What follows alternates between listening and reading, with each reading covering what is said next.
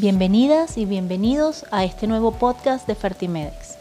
Si es la primera vez que nos escuchas, síguenos para mantenerte informada de todo el contenido de fertilidad y reproducción humana que ofrecemos. Como Fertimedex nos encontramos comprometidos a ayudarte y guiarte en este maravilloso camino de ser mamá. En este capítulo estaremos hablando sobre la hiperprolactinemia y su relación con la fertilidad. ¿Qué es la prolactina? La prolactina es una hormona secretada por la glándula hipófisis y sus funciones principales son estimular el crecimiento de los senos de la mujer durante el embarazo y la producción de leche materna tras el parto. La hiperprolactinemia es una afección en la que una persona tiene un nivel más alto de lo normal de la hormona prolactina en la sangre. Un valor excesivo de la prolactina en la sangre puede producir alteraciones en el ciclo menstrual, trastornos en la ovulación, infertilidad y producción de leche materna fuera del embarazo.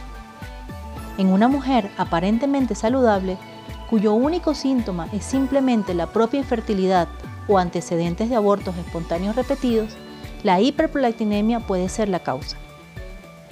¿Cuáles son las causas de la hiperprolactinemia? Las causas responsables de una hiperprolactinemia pueden dividirse en causas fisiológicas, en las que incluimos el embarazo, la lactancia, el sueño, el estrés, estimulación de los pezones. Las causas farmacológicas, en este caso es por la utilización de medicamentos como antidepresivos, estrógenos, omeprazol y algunos antihipertensivos. También existen otras causas como tumores hipofisiarios, infecciones del sistema nervioso central, insuficiencia renal crónica, insuficiencia hepática, hipotiroidismo e infección de la pared torácica. ¿Cuáles son los síntomas que produce la hiperprolactinemia?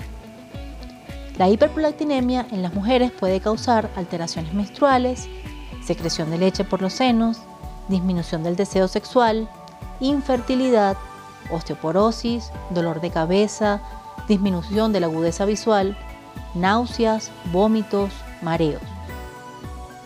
¿Cómo se diagnostica la hiperprolactinemia? Se realiza un análisis de sangre para detectar el exceso de prolactina. Si el nivel de prolactina es alto, generalmente se realizan más pruebas para determinar el nivel de la hormona tiroidea en la sangre. Un nivel normal de esta hormona descarta el hipotiroidismo como causa de la hiperprolactinemia. También se debe descartar otras afecciones y el uso de algunos medicamentos.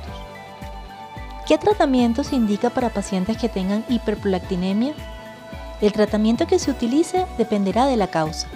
En cualquier caso, independientemente de su causa, se debe intentar normalizar los niveles de prolactina para evitar la galactorrea, mejorar la calcificación de los huesos, reducir los problemas derivados de la pérdida de la menstruación, de la disminución del deseo sexual y de la fertilidad.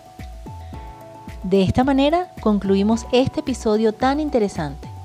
Gracias por escuchar nuestro podcast. Te invitamos a seguir escuchándonos todos los miércoles a través de esta misma plataforma. Si tienes alguna duda o deseas contactarnos, puedes hacerlo a través de nuestras redes sociales. En Facebook, Instagram y LinkedIn nos encontramos como Fertimedex. Síguenos y no te pierdas todo el contenido que tenemos para ti. Nos vemos en la próxima ocasión.